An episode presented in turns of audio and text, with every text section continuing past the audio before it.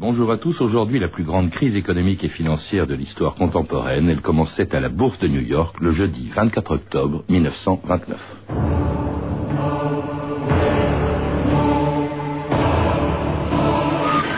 The tremendous crowds which you see gathered outside the stock exchange are due to the greatest crash in the history of the New York Stock Exchange.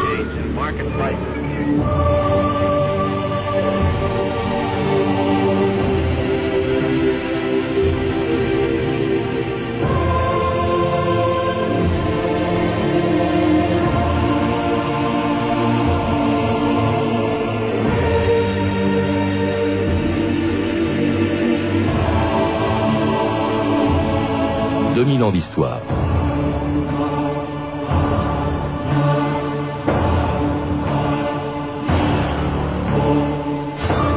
Le jeudi 24 octobre 1929, dès le début de l'ouverture de la bourse de New York, 13 millions d'actions étaient jetées sur le marché et perdaient en quelques minutes plus de 30% de leur valeur. C'était le début d'une panique boursière qui allait déclencher la plus grande crise économique et financière de l'histoire. Dans le pays le plus puissant du monde, des millions d'Américains se retrouvaient dans des soupes populaires, tandis que la crise franchissait les frontières des États-Unis, provoquant l'effondrement du commerce international, le chômage de 30 millions d'Européens et la ruine des pays de l'hémisphère sud, exportateurs de matières premières. En favorisant l'arrivée au pouvoir de Hitler et les expansionnismes allemands, japonais et italiens, la crise de 29 fut aussi une des causes principales du déclenchement de la Deuxième Guerre mondiale. Mais en octobre 1929 à New York, personne n'en était encore conscient, et quelques jours à peine après le jeudi noir de Wall Street, le journaliste américain Forbes comparait le krach boursier à une simple appendicite. Over. D'après moi, la panique de Wall Street est passée. Il fallait que ça arrive. La spéculation boursière était devenue insensée. Comme dans une opération de l'appendicite, il fallait qu'on l'enlève. I personally have been buying Personnellement, j'ai acheté des valeurs depuis le krach de mardi et enjoint tous ceux qui pouvaient faire de même à acheter sans s'endetter. urging everybody else J'ai confiance. who can do so to buy without going into debt. I am absolutely confident. I'm singing in the rain, just singing in the rain. What a glorious feeling, I'm happy again. I'm laughing at clouds so dark up above. The sun's in my heart and I'm ready for love. Let the C'était la version originale de Sing in the Rain, chantée par Cliff Edwards en 1929. Jacques Brassel, bonjour. Bonjour. Vous êtes professeur en sciences économiques à Toulon et auteur d'un livre sur l'histoire des faits économiques au XXe siècle. Alors c'est vrai, vous rappelez qu'en 1929, au début du krach de Wall Street, personne n'imaginait encore l'ampleur de la crise qui, qui commençait. Pour beaucoup d'observateurs, comme celui qu'on a entendu il y a l'instant, c'était simplement une crise passagère. Oui, parce que les crises sont très fréquentes dans l'histoire du capitalisme industriel. Et la dernière crise, celle de 1921, a été suivie d'une reprise assez rapide, ce qui fait qu'on s'attend à peu près à la même chose. Personne ne pouvait imaginer que les crises pouvaient entraîner la fin du système. C'est bien ce qui a failli se provoquer avec la crise des, des années 30 qui a suivi. Et d'abord aux États-Unis, euh, bon, pourquoi est-ce qu'elle a été grave cette crise D'abord boursière, c'est qu'elle frappait beaucoup d'Américains. Vous vous rappelez qu'à l'époque, énormément d'Américains jouaient en bourse, hein, de toutes les catégories sociales d'ailleurs. Eh bien, les Américains ont une vieille tradition de, de spéculation. Un économiste saint-simonien dès 1830, qui s'appelle Michel Chevalier, rapporte que tout le monde spécule partout dans le pays. Il se passe la même chose dans les années 20, c'est-à-dire qu'on a la grande hausse du marché boursier, le, le grand euh, big bull market, et une spéculation effrénée. Tout le monde spécule depuis euh, les, les chauffeurs de taxi jusqu'aux femmes de chambre dans les hôtels, enfin tout le monde. C'est une façon exagérée de voir les choses, bien sûr. La réalité n'est pas exactement celle-là. Et tout le monde, d'autant plus, vous le rappelez aussi, qu'on pouvait acheter des actions à crédit, qui est un système assez pervers, hein, puisque euh, c'était sans danger tant que la bourse montait, on remboursait euh, avec les bénéfices qu'on réalisait en bourse, mais en revanche, c'était désastreux quand ça baissait, puisqu'on vendait précipitamment et ça accélérait la baisse. Et d'autant plus dangereux aussi que les valeurs boursières, euh, Jacques Brassel, dans les années 20, étaient arti- l'augmentation des valeurs boursières était complètement artificielle. Vous donnez des chiffres, vous rappelez qu'entre 1921 et 1929, l'indice des valeurs boursières avait augmenté de 300%, alors que celui des valeurs industrielles, de la production industrielle, pardon, de 50%. C'était complètement artificiel l'augmentation de, la bourse dans les années 20. Oui, tout à fait. il se passe la même chose dans toutes les grandes crises spéculatives depuis euh, la crise de, l'eau en 1720, c'est-à-dire qu'on a une spéculation effrénée qui dépasse de beaucoup la valeur réelle de ce sur quoi justement on spécule. Et le système que, vous rappelez, c'est-à-dire des achats à crédit, euh, permet à tout le monde de déposer par exemple 10% ou 20% de la valeur des titres, et à partir de là d'acheter des titres, d'attendre que les titres montent pour pouvoir ensuite rembourser. On a un système de crédit qui euh, se, monte sous une forme de, pyramide qui va bientôt s'écrouler euh, en 1929. Et tout reposait donc sur la confiance, et elle disparaît en octobre 1929 quand se produit le crack de Wall Street. Écoutez des témoignages de ceux qui l'ont vécu, rassemblés par Stéphanie Duncan. Un New-Yorkais qui travaille dans une société d'investissement financier se souvient de ce jeudi noir du 24 octobre 1929. Je me trouvais, dit-il, dans les couloirs de la société, un gratte-ciel situé en face du Stock Exchange. Il était 14h30, j'attendais l'ascenseur. Des messagers impatients préféraient prendre les escaliers de sécurité et se bousculaient sur les paliers. Ils portaient des mallettes en cuir qui contenaient des milliers d'ordres de bourse. Enfin, un ascenseur arrive et le garçon d'étage s'écrie le monde entier est en train de s'écrouler, et cela vient de là-bas. Et il montrait du doigt la direction de Wall Street.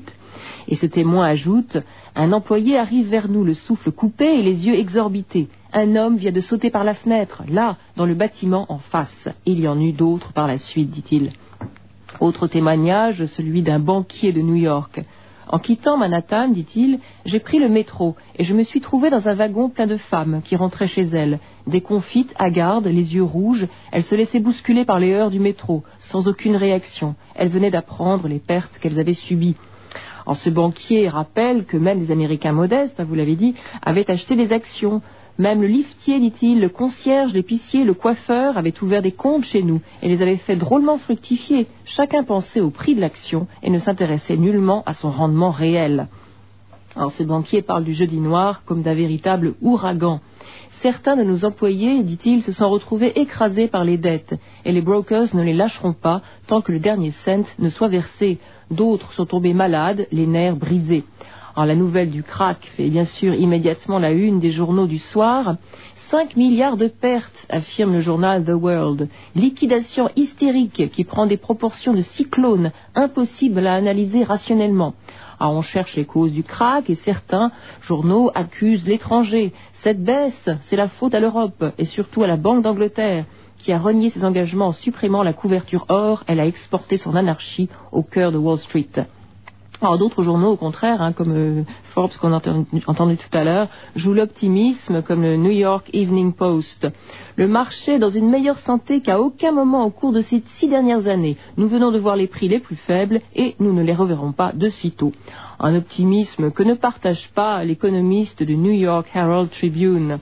Les actions vont encore baisser, affirme-t-il. Ni les déclarations optimistes, ni les interviews triomphantes ne rameuteront les spéculateurs à Wall Street. La déroute de jeudi en annonce d'autres. Oui, il y en aura d'autres, hein, puisque vous le rappelez, euh, Jacques Brassel, le Dow Jones a baissé de 50% en trois semaines, c'est-à-dire que ça signifie une perte virtuelle de 30 milliards de dollars. Comment expliquer brusquement un effondrement aussi rapide, en si peu de temps, euh, une baisse aussi importante? Parce que les, effets psychologiques jouent dans l'autre sens. Et en fait, euh, la longue période de hausse avec une espèce d'entraînement des, gens à la hausse qui pensaient qu'ils pourraient toujours gagner de l'argent, ces effets d'entraînement vont jouer en sens inverse à partir du moment où le marché s'inverse et on a une, une spéculation dans l'autre sens, si l'on peut dire, avec une baisse continue des cours qui va durer jusqu'en 1931-32. En fait, il faudra attendre 1954 euh, pour revoir euh, ah le cours de 1929 revenir euh, à son niveau. En tout cas, le crack boursier de 29 va avoir des conséquences économiques et sociales catastrophiques aux États-Unis. Écoutez le souvenir qu'en avait gardé Joseph Kessel de passage à New York peu de temps après le crack de Wall Street. Quand je me suis promené le premier jour dans ce cœur de New York, j'ai vu ce qu'on n'avait jamais vu, c'était par exemple les breadlines. Les breadlines, en anglais, ça veut dire la ligne de pain. Des institutions charitables et la ville de New York elle-même avaient établi partout, et non seulement dans les quartiers excentriques ou populeux, mais dans le cœur, le joyau, le centre éclatant de la ville, des espèces de kiosques où pour une somme qui alors équivalait à 10 centimes, on donnait une tasse de café et un morceau de pain. Et il faut imaginer des milliers d'hommes et de femmes attendant patiemment leur tour d'avoir cette tasse de café et ce morceau de pain. What this country is coming to, I sure would like to know. If they don't do something by and by, the rich will live and the poor will die. Doggone, I mean the panic is on. Can't get no way, can't draw no pay. Unemployment getting worse every day.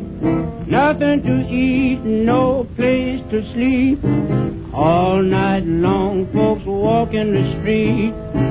Doggone, I mean the panic is on. Vous écoutez France Inter, 2000 ans d'histoire. Aujourd'hui, la crise de 1929. Et c'était Hezekiah Jenkins, The Panic is On, une chanson de 1931, lorsque les États-Unis avaient déjà plus de 10 millions de chômeurs. Comment, Jacques Brassel, est-on passé d'une simple crise boursière, même grave, à une crise économique aux États-Unis, puis dans le monde, mais aux États-Unis d'abord? Eh bien, simplement parce que l'économie américaine était fragile depuis le début euh, des années 20 et euh, la prospérité Coolidge masquait euh, beaucoup cette fragilité. On peut dire d'abord qu'il y avait une fragilité de l'agriculture, les paysans étaient extrêmement pauvres, il n'y avait aucun soutien aux paysans à cette époque, les prix s'effondraient. Ensuite, on a une fragilité industrielle, malgré quelques secteurs euh, moteurs comme la radio ou l'automobile. Le secteur de la mine est sinistré, le secteur du textile est également sinistré. Troisième euh, fragilité du système, l'inégalité massive des revenus. Les profits augmentent beaucoup plus vite que les salaires. Euh, les salariés, sauf dans quelques secteurs, sont de plus en plus marginalisés et donc cette inégalité des revenus provoque une insuffisance de la consommation. Oui, On a une production de masse qui n'est pas euh, compensée par une consommation de masse. Est-ce que vous rappelez bien le cercle vicieux aussi, les liens qu'il y a Euh, Évidemment, il y a des banques qui font faillite parce qu'elles ont prêté pour des achats en bourse, donc euh, le système bancaire fait faillite. Avec lui, euh, c'est bien entendu le crédit, c'est-à-dire la consommation qui baisse. Les entreprises, pour essayer de faire reprendre la consommation, baissent leurs prix. La baisse des prix n'a pas du tout l'effet escompté, puisqu'au contraire, les gens reportent leurs achats.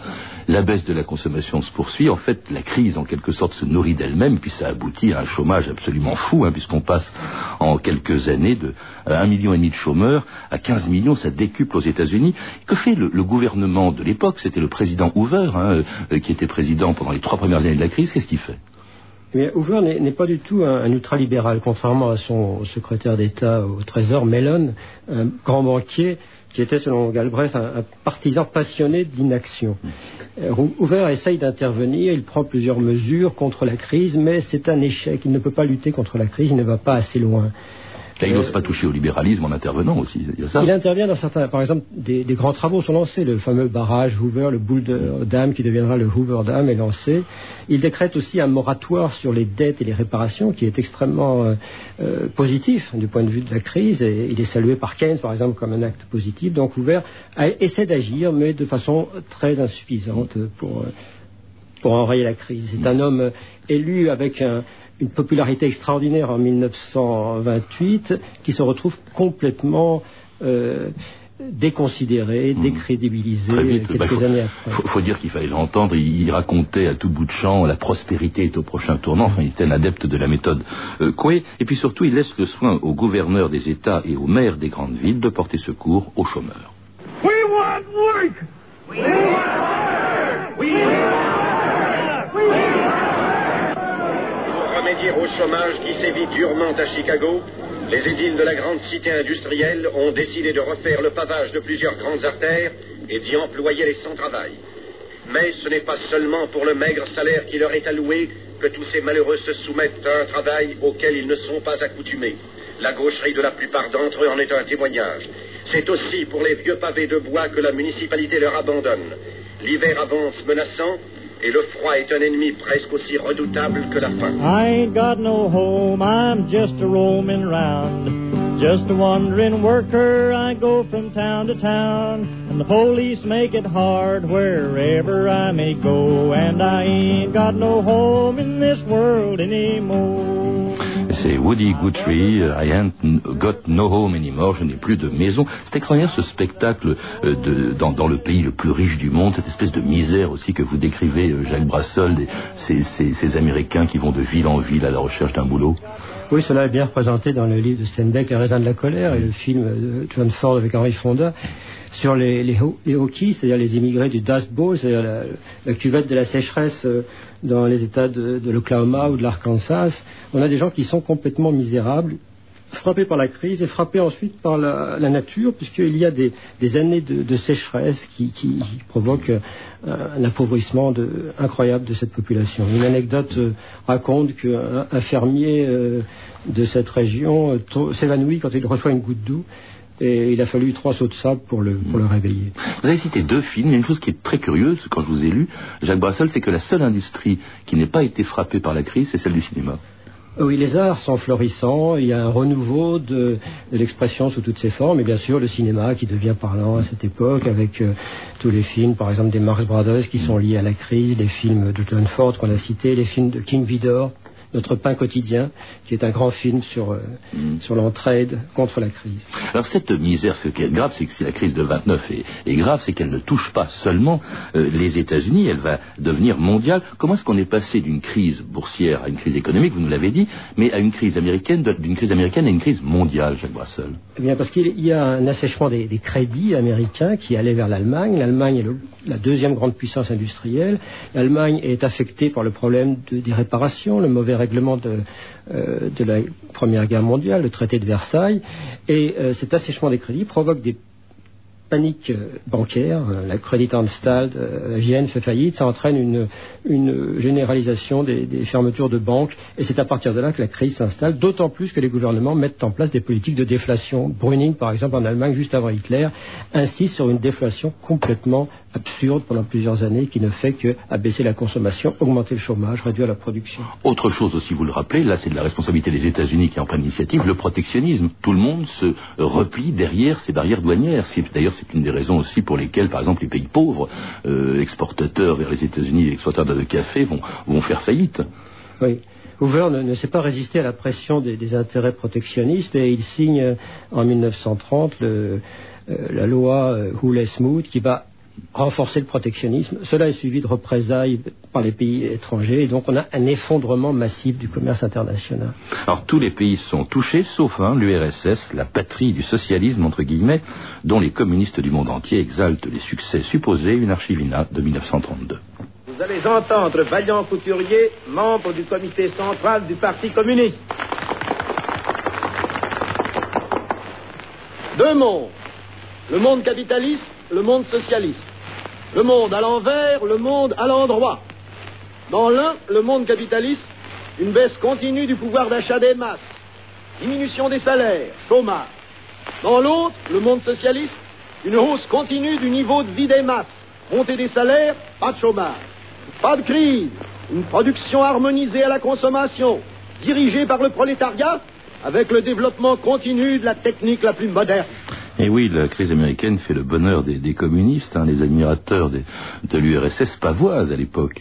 Euh, Jacques Brassel, vous, vous, dites même d'ailleurs une chose, c'est que ce type de propagande impressionne peut-être les Américains, parce que j'ai appris en vous lisant que 100 000 Américains avaient demandé un visa pour aller en URSS. Oui, l'Amérique devient un pays d'émigration nette après avoir été un pays d'immigration pendant des décennies. Et euh, on a l'impression que le capitalisme va s'arrêter, que c'est tout un système, toute une civilisation qui s'effondre en 1932-33. Le système est à bout de souffle. Mmh. On a l'impression que tout va s'arrêter. Et puis tout va changer aussi, parce que les conséquences sont d'autant plus graves que, vous le rappelez aussi, la crise a favorisé l'avènement du nazisme en Allemagne. Hein, il arrive au pouvoir, Hitler arrive au pouvoir en 1933, en, en même temps d'ailleurs que Roosevelt. Bien sûr, il y a 6 millions de chômeurs en 1932 en Allemagne, et euh, le désespoir de la population facilite, euh, facilite l'arrivée de Hitler, d'autant plus qu'en 1923, l'hyperinflation avait ruiné les classes moyennes et tourné une partie de la population vers les, les mouvements extrémistes. Il y a 6 millions de chômeurs, hein, je crois, en, en à cause de la crise. Alors, autre conséquence aussi, aussi bien d'ailleurs en Allemagne qu'au Japon ou en Italie, ces trois pays sont tentés par une, qu'on va retrouver d'ailleurs ensemble à la Deuxième Guerre mondiale, sont tentés par une politique expansionniste qui, selon eux, permettrait de résoudre la crise. C'est-à-dire qu'au fond, la crise est euh, à l'origine de euh, la guerre, au fond. Oui, le protectionnisme exacerbé des années 30 euh, dans les pays qui n'ont pas de colonies, pas de débouchés extérieurs, favorise euh, une agressivité impérialiste. On parle de protectionnisme impérial. Et lorsque vous avez des dictatures au pouvoir, comme en Allemagne, en Italie, au Japon, eh bien, ça se traduit par des annexions, parce qu'il faut aller trouver par la force les matières premières, par exemple, qui manquent et qu'on ne peut plus obtenir par le commerce international. Alors en revanche, aux États-Unis, la démocratie tient bon et elle amène même à la Maison Blanche l'homme qui va juguler la crise, Franklin Roosevelt, que l'on écoute ici le jour de son investiture, le 4 mars 1933. C'est un jour de consécration nationale. Et je suis certain qu'en ce jour, mes compatriotes américains attendent qu'au moment où je deviens président, je prenne les décisions que nécessite la situation actuelle de notre peuple.